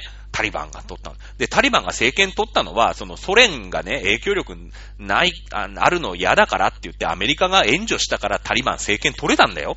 ね。タリバンが政権取ったのはアメリカのおかげなんだよ。ぶっちゃけね。だけど、その、やっぱ原理主義じゃないとさ、その、あやっぱ、こう、ビンラディンもさ、その、なんちゃってイスラムの国に行ったら、いやいやいや、あいつおっかねおっかねってなるけど、そのイスラム原理主義のね、アフガニスタンだったらかくまってくれるわけよ。ね。うん、だって、イスラム原理主義だから。ね、そのイスラムの、迫害を受けているね、えー、っていうか、イスラムにしたら、そのアメリカっていう、その、変な考え方。ね、自分たちとは違う考え方だよ。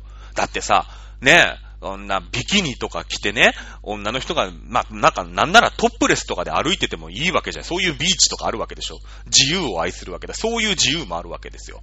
ね。もうだけど、そのイ、イスラムってそういうさ、もともとがその砂漠で生きていくのがしんどいから、ちゃんとみんなで頑張っていこうねっていう集団だからさ。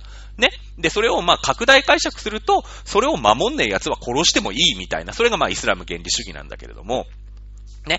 えー、だから、その、まあ、かくまって、ね、かくまった5年後ぐらいに、最終的にその9.11をバーンって起きるわけ。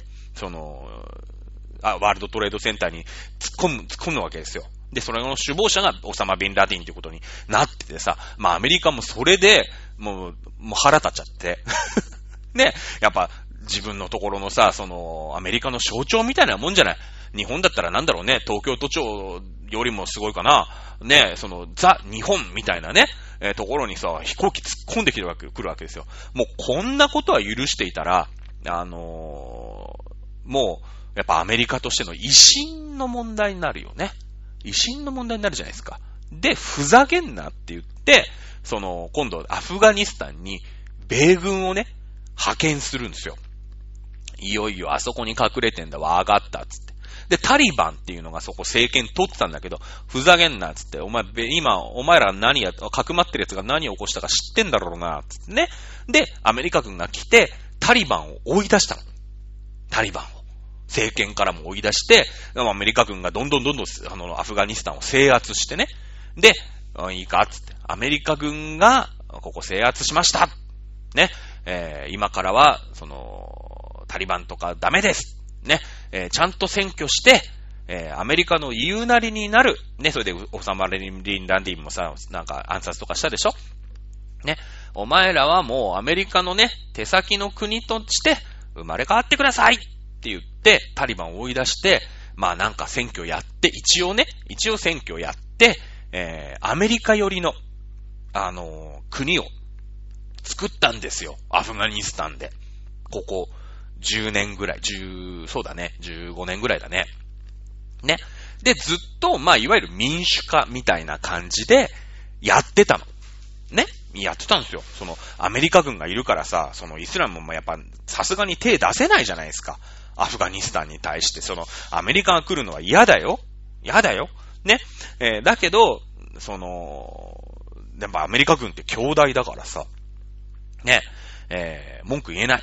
で、やっぱり、その、オサマ・ビン・ラディンもさ、ガーンって突っ込んじゃったからさ、あの、ワールドトレードセンターに突っ込ましちゃってから、まあ、世間的にも世界的にも、そのアメリカが、うんさすがにあれはないよねって言ってさ、ね、アメリカがあんなワールドセンター行っちゃったから、そのアメリカ軍がね、なんか軍事的に、あの、アフガニスタン行って、そこ制圧して、なんかアメリカの、うん、言うなりになる国家作ったのは、それはなんか、あんまりだよねってみんな思わなかったの。さすがにあれはないと。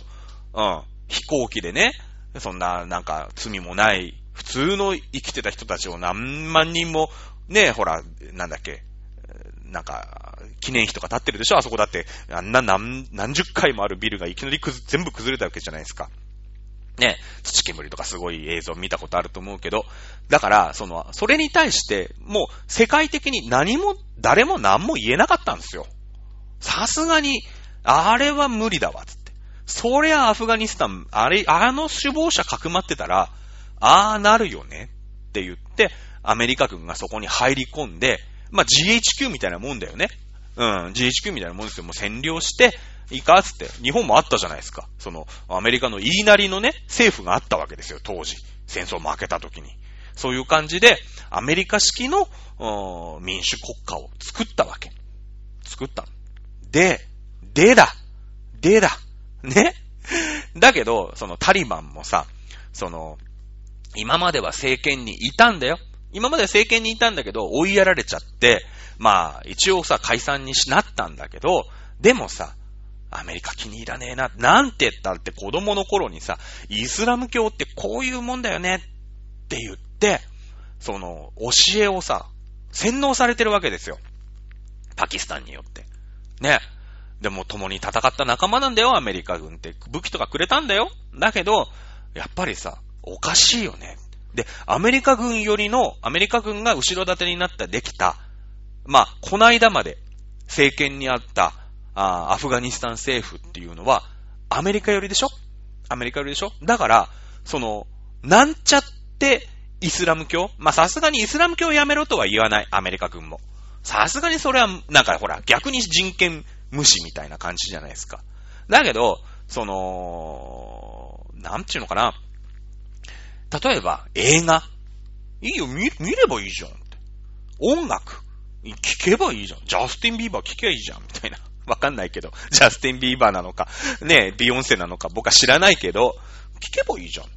ねえ女子？あ、いいよ。一応ヒジャブはさ、決まりだからしようつって。でもなんか、くるんってしてもいいよつって。子供作んなさいっていう感じで運営するよね。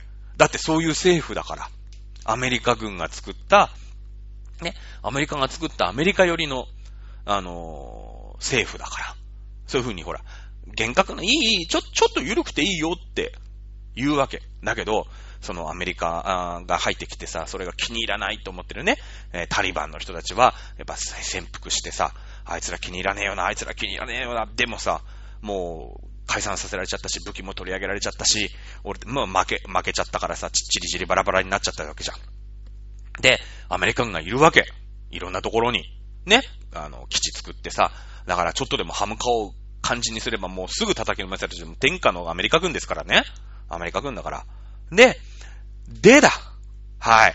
去年、おととしに、まあ、去年に民主党政権に変わりましたよね。アメリカが。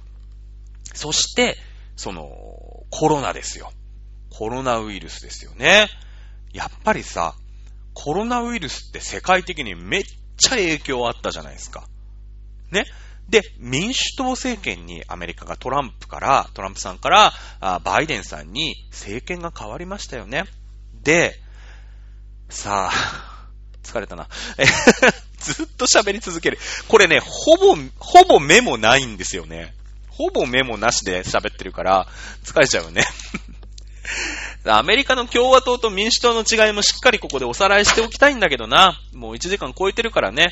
まあ、またちょっとざっくりでいいんだけど、ざっくりしちゃうんだけど、アメリカの共和党ってザ・アメリカ人なのね。ザ・アメリカ人なのね。その、開拓時代ってってさ、アメリカ大陸見つかったぞーって言ってね、ちょっとここスキップするけどね、あの、すごい飛ばしながら喋るけど、ほら、見つかったって言って行く、行く時に来たやつが、まあ、アメリカ、いわゆるアメリカ人。そのね、イギリスからさ、ね、えー、免罪符なんて売ってね、おかしいよね、つって。なんであの、免罪符買ったらね、救われるのみたいな。ね。そんなんでいいの？そんな腐敗した教会とか信じないからって言って、プロテスタントっていうのを作って、ね、プロテスタントってのは迫害されるわけ。そら、そらそうだよね。今の教会組織から全くもってさ、逆のことをやってるわけだから、で、迫害されて、もうヨーロッパ中に居場所なくなっちゃって、で、そしたらアメリカ大陸が見つかったぞーってみんなでわーってね、その、ヨーロッパのはみ出し物みたいなやつが行ったわけですよ。行ったわけ。ね。で、まあでもさ、免罪符って、別に悪いことじゃなくて、じゃ、だ、じゃあ、私たちもお正月にね、エマとか書くじゃないですか。お守り買うじゃないですか。熊で買うじゃないですか。一緒ですよね。一緒ですよね。これ持ってたら救われるってみんな思ってお守り買うわけでしょ。これ持ってたら交通事故に遭わないと思って、神社にさ、300円払ってお守り買ったりするじゃないですか。一緒なんですよね、実はね。実は一緒なんだけど、まあまあまあ、そういうさ、えー、アメリカ大陸をね、発見したっつって、あそこなら自由の国作れるっつってわーって言ったと。ね、なってくるとさ、その、まあ実際問題、あの、開拓していかなくちゃいけないわけよ。で、そうなってくると、まあ、あ先住民族ね。まあ、いわゆる、まあ、誤解を恐れずに、えー、差別用語だと言われるかもしれないけれども、いわゆる分かりやすく言うと、インディアンだ。インディアン。こいつらはさ、え、なんか今までのんびりね、あわわわとか言いながら過ごしてたのにもかかわらず、いきなりなんか知んないけど、なんかあぶれ物みたいなやつがわーって出てきて、こっからここ一生懸命耕して平らにして、木切って、ね、互い平らにして、こっからここ俺の土地っていきなり言い始めてるわけですよ。ふざけんなってなるじゃないですか。ね。だから、やっぱりさ、戦うよね。戦う。ね。ねもう死に物狂いで戦うじゃないですか。だから、その、でもね、まだアメリカって国じゃないじゃない。アメリカ国なのアメリカ独立宣言があった後だからね。まあなんかよくわかんない未開の地だから、その政府とか警察とかないんですよ。ね？一応、まあ、その自警団みたいなのあったかもしれないけど、基本、インディアンに襲われたら自分の身は自分で守るっていうルールで、ね？だけど、行こうってみんな思って頑張って開拓してるわけじゃないですか。ね？だから、その、ゴリゴリの開拓移民だから、その、バーサスインディアン、やっぱ怖いよね。だから武装するんですよ。武装すんの。自分で。ね。警察なんかない。守ってくれない。自分の身は自分で守る。だから、共和党は銃規制ないんですよ。ないの。銃規制ないんです。ね。で、えー、自分の身は自分で守る。でも土地、その開拓した土地は俺のもんだぞ。ね。俺の自由だぞ。アメリカンドリーム掴むんだぜ。ね。だから、国ができた後も、税金なんか払いたくない。保険なんかいらないよ。だからアメリカって皆保険じゃないでしょね。今も燃えてるよ、またね。ね、保険なんかいらない。社会保障なんかいらないよ。俺が稼いだ金は俺のもんだよ。強烈な自由主義だよね。うん。俺たちは自由を勝ち取ったアメリカ人強いんだぜっていう考え方が共和党。共和党なの。で、彼、対して民主党っていうのはちょっと遅れてきた移民なのね。第一次世界大戦の時に、そのヨーロッパ中ボロボロになりました。で、アメリカが大好景気になりました、みたいなこと話したじゃないですか。ね、ヒトラーの時に話したじゃないですか。その時に、もう自分の、例えばさ、イタリアとかさ、に至ってもう食ってけねえから、もうしょうがねえ、アメリカ行くしかねえんだって言ってね、アメリカで一攫千金狙うんだって言ってみんな来たの。その時の人たちは来るんだけど、もうさ、何百年、200年ぐらい経ってるから、その土地なんか残ってないのよ。もうその、ね、最初のその、なんだっけ？えー、最初の時のね、開拓移民がみんな開拓しちゃってるから、はい、こっからここ俺の土地、はい、こっからここ俺の土地、こっからここ俺の土地ってやって、みんなね、うん、この、こっからここまで俺の土地って言ったら、今度、その、えー、西側、その西側にどんどん行って、ついにサンフランシスコに着いちゃったから、もうそれ以上土地なんかないの。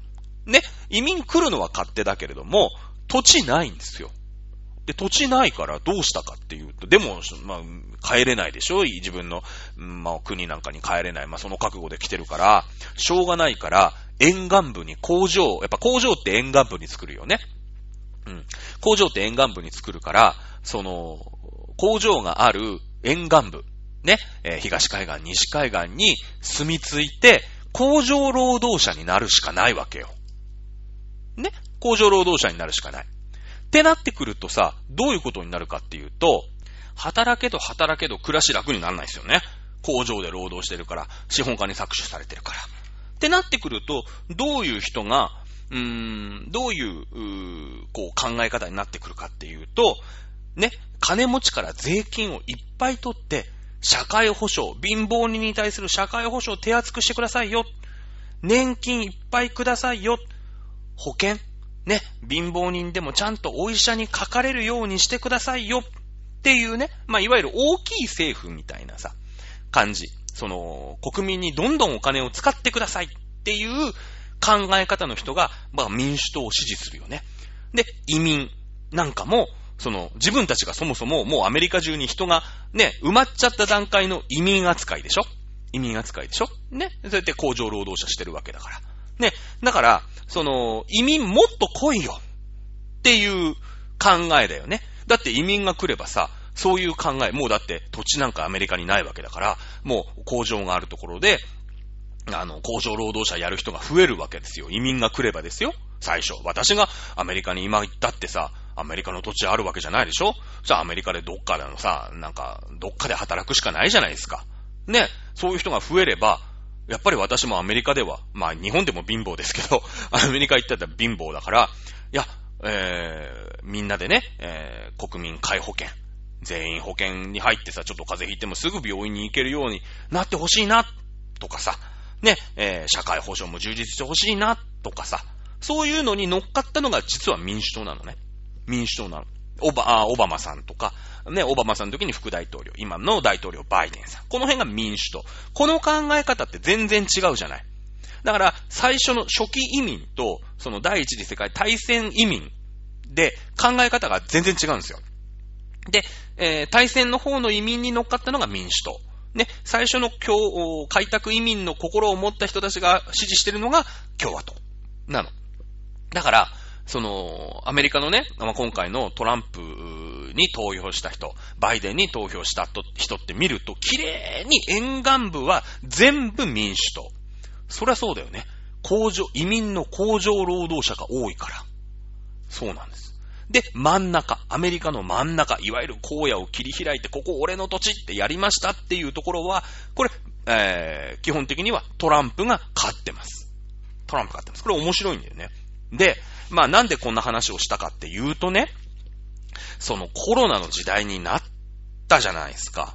ね。で、えー、アフガニスタンをなんとか米軍の力で、そのアメリカ寄りの政権に、まあしてたわけだ、無理やり。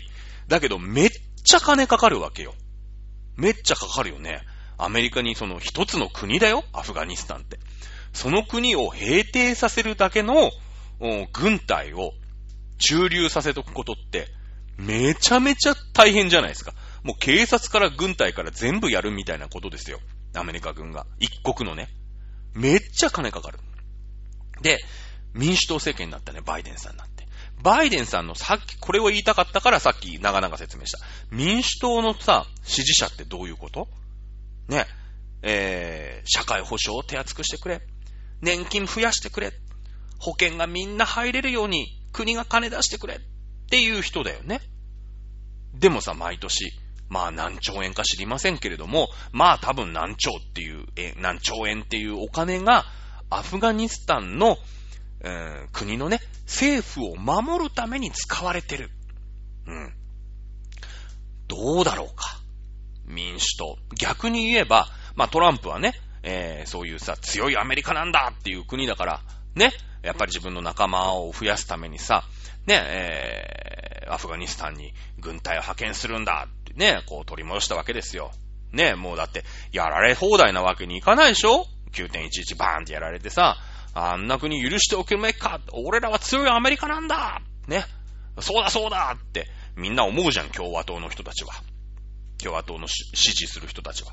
だけども、まあ、バイデンさんは、ね、いやー、ちょっとアフガニスタンどうなんすかねつって、その毎年何兆も使ってんすけど、あの、そのに、その、例えば1兆円あれば、ね、えー、失業保険、こんだけ増えるじゃないですか。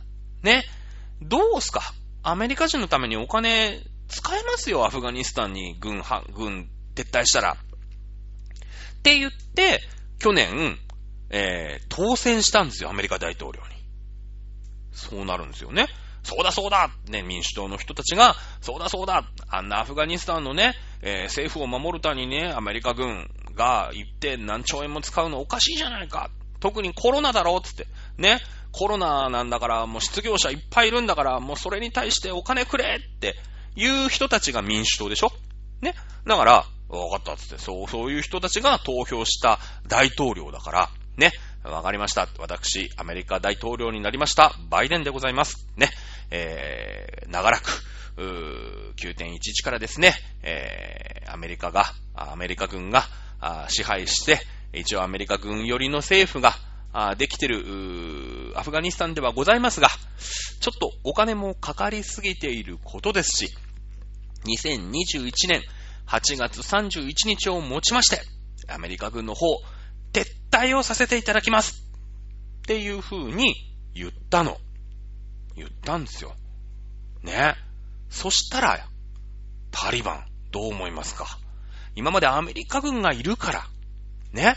アメリカ軍がいるから、手出せなかったよね。怖いよ、アメリカ軍は。だけどアメリカ軍帰ってる。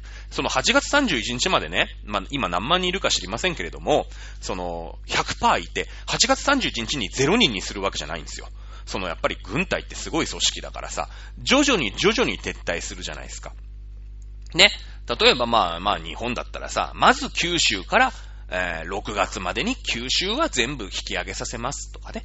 四国は、あ7月15日までに全員亡くなります、みたいな感じで。で、最後の最後に首都カブールじゃないですか。ね、8月31日まで首都にいて、最後さよならしますっていう、まあ、撤退にするじゃないですか。やっぱ段階的にしますよね。そうなってきたら、お九州ね、えー、アフガニスタンの話ですよ。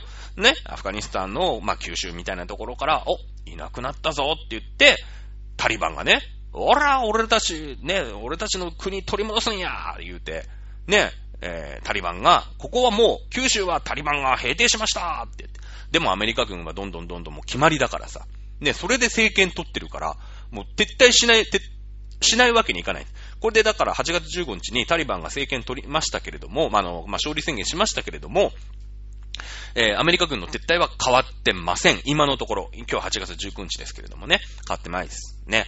えー、です。で、えー、その、どんどんどんどんその、えー、タリバンが、あここも俺たちが取りました、ここも俺たちが取りましたって言って、で、じゃあね、アフガニスタン政府っていうのが今あるわけじゃないですか。まあまあ、15日で負けちゃいましたけどもね、もう大統領も国外に撤退、あの、ま、逃亡しちゃったんだけれども、アフガニスタン国軍何やってんだ問題ってあるじゃないですか。アフガニスタン国軍って一応アフガニスタン政府を守んなくちゃいけないから、その、タリバンっていうのがさ、まあ、アメリカ軍がね、去った後、その、いいかい君たちアメリカ、アフガニスタン国軍が、この国の秩序をちゃんと守るんだよ。わかった、いいね。はーいって言って、アメリカ軍が勝っていくんだけど、アフガニスタン国軍は、やる気あるかないかっていうと、ないの、実は。実はなくて、その、いや、もうアメリカ軍が怖えから、あ、すいません、つって、あ、わかりましたってやってんだけど、そもそも、タリバンって自分たちの仲間じゃないですか。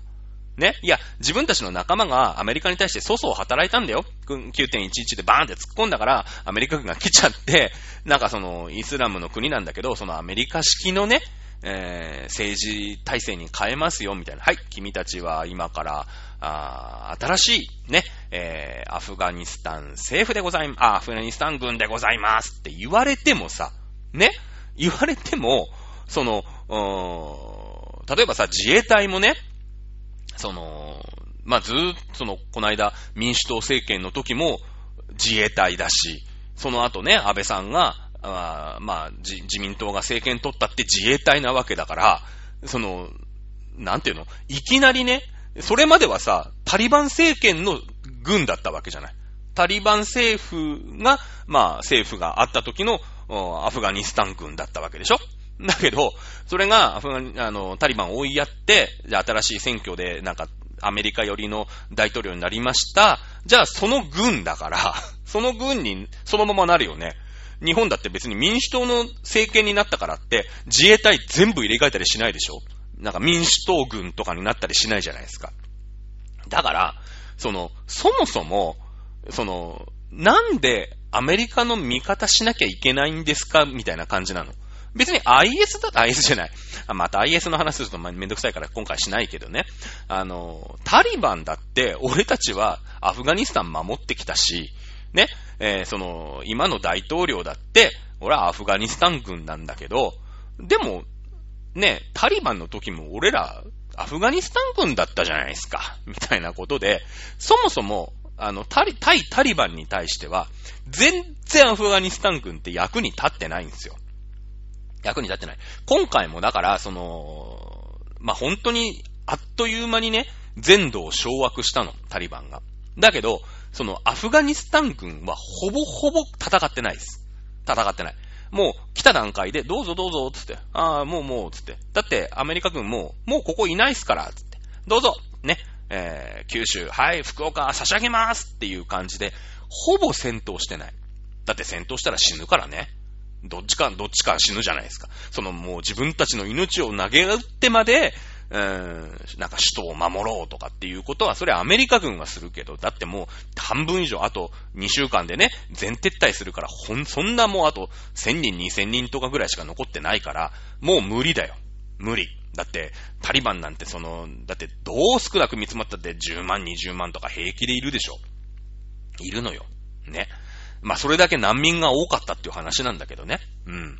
っていうことで、いや、1時間半になっちゃったな。本当は45分ぐらいにまとめたかったんだけどな。いろいろこう、バックグラウンドを喋っていると、まあ、その、まあそのね、えー、イスラムをきっちり守る、政権にまあ戻ったっていうことなんだよね。タリバン政権に戻るっていうのは。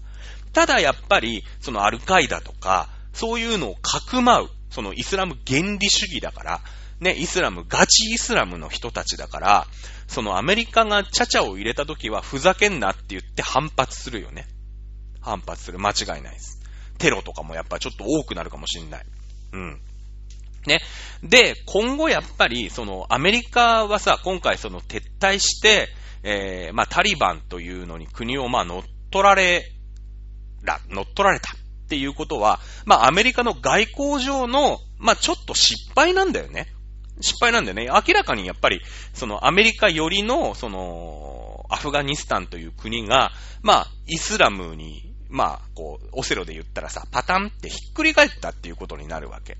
だけどまあ、アメリカとしては、そのソ連っていうものがもうないから、ソ連ってものがないから、ソ連のその共産主義が、まあ、南にね、来て、その、ソ連が港を取ってしまう。という、そもそもの目的は、もう達してるし、当然ね、ソ連ないから。で、まあその9.11でバーンってやられたから、ふざけんなって言って、かくまってるタリバン、タリバンを追いやって、まあオサマ・ビンラディンもまあ、もう暗殺したんで、みたいなことで、一応まあこのまま撤退するんじゃないかっていうことだよね。あとはだから中国の問題が出てきて、今回、その、まあ、クーデターみたいな形で、まあ、タリバン政権っていうね、アフガニスタンっていう、まあ、新しい国が、まあ、できたわけですよ。まあ、国名変えるかどうかちょっとわかんないけどね。うん、あの、まあ、アフガニスタン、うーん、まあ、アフガニスタンイスラム原理国とか、まあ、例えばよ、例えばね、っていう国がまあできたとするじゃないですか。ね。なった時に、その、その国を国家承認しないと国として認められないわけ。日本は北朝鮮っていう国は認めてないよね。認めてない。国交がないわけですよ。国交がないわけ。ね。だけど、北朝鮮っていうのを認めてる国はいくらでもあって、いくらでもある。ね。えー、だけど国連にも加盟してる。北朝鮮は加盟してるんですよ。だけど日本は国としては承認してない。まあそういう国があるよね。だから今回アフガニスタンが新しい国に、まあ国の体制になりましたっていう時に、多分国の名前変えると思うんだ。で、その時に、どの国が、例えばロシア、中国、アメリカ。まあアメリカなんていうのはね、逆に微妙な立場だよね。自分たちが出てったから、まあ新しいその、まあタリバンがさ、のさばってきちゃって政権取られちゃったから、まあアメリカがその新しいアフガニスタンという国家を承認するのかしないのか。ね。ロシア。ロシアってのはもともとそういういきさつがあってさ、そのソ連時代にね、えー、ガチャガチャしてて、えー、その、ソ連とは敵になってるわけだよね、タリバンっていうのは。自分たちがさ、ガチャガチャした時に、その、自分たちを追い払った軍隊だから、ね、タリバンっていうのは。だからロシアはきっと仲が悪いわけ、タリバンと。ね？ソ連時代、やっぱ敵だったから。だそうするとソ連はじゃあ承認しないでしょう、みたいな。じゃあ中国。ね、中国は今アメリカとこうバチバチにやってるから、アメリカのその失勢、ね、政治の失敗に対しては、やっぱ横槍を入れたい。横槍を入れたい。そして中国も、その、南下政策ではないんだけれども、一帯一路って言ってね、その、中国、まあ今はさ、ソ連じゃなくて、ロシアじゃなくて中国が、まあアメリカとガチガチやってるんだけれども、まあ、あユーラシアをね、えー、一本こう、まあシルクロードですよ、昔で言うシルクロード。そこを、まあ、一本鉄道でも通すのか、まあ何なのかわからないんだけれども、そこに影響力を保ち続けたい。そして地中海だの、ヨーロッパだのっていうところに出たいっていう中国の、これ一帯一路構想って言うんだけど、これがある。そうするとさ、どうやったってイスラム通んなくちゃいけないんだよね、中国っていうのは。イスラム通んなかったらさ、ね、えー、ヨーロッパにたどり着けないから、まあイスラムとはちょっと喧嘩したくない。っていうのがある。むしろ自分の古文にしたいみたいな思いがある、イスラムがね。うん、イスラムのことをよ。じゃあ、今回その、イスラム原理主義のタリバンという政権を、中国はどういう風にしていくのか。もちろん国家承認すると思うんだよね、おそらくね。喧嘩し、喧嘩したくないから、おそらく。ね。えー、ということに、まあ、なっていくわけですよ。ね。えー、まあね、今日の時点で8月19日ですから、まあこれがね、えー、また来週、再来週の段階で、えー、この国が国家承認した、この国が国家承認した、またいろんなことが起きてくるかもしれない。ということで、えー、今日は特別編、1時間35分大長編スペシャル、これ怒られるかな？大丈夫かな？えー、いうことでですね、えー、アフガニスタンタリバン問題言ってみました。まあね、えー、まあそんなに恐れる、ことは、まあ、今のところないのかな？な、なんでかって言えば、その、9.11の前はね、えー、タリバンっていうのは普通に政権にいましたから。あとはだからその今、人権っていうものがすごい大きく言われてるでしょ？で、やっぱり、その、なんちゃって、えー、政権、アメリカより政権だったから、まあ女性なんかもさ、割とこう自由に、えー、生きてたんだよね。そのヒジャブもさ、ゆるーく巻いたら OK みたいな感じだったわけ。うん。まあそれがやっぱりその締め付けがどのぐらいになっていくのかっていうのはこれ世界が、あきっとね、うん、注目するところだと思うし、まあ逆に言えばよ。逆に言えば、その、もちろん、えー、今回の政権が変わって女性に対する、まあ、風当たりっていうのはきっと強くなると思うんだ。イスラム原理主義だから。名しか出しちゃいけない。ね。だから、強くなると思うんだけれども、そもそもそのイスラムっていうものの始まりが、厳しい土地で、なんとか人口をコントロールしよう。ちょっとでも、食料を確保しようっていう苦肉の策があのイスラム教なんですよ。ね、さっきちょっと時間取ってしっかり喋ったよね。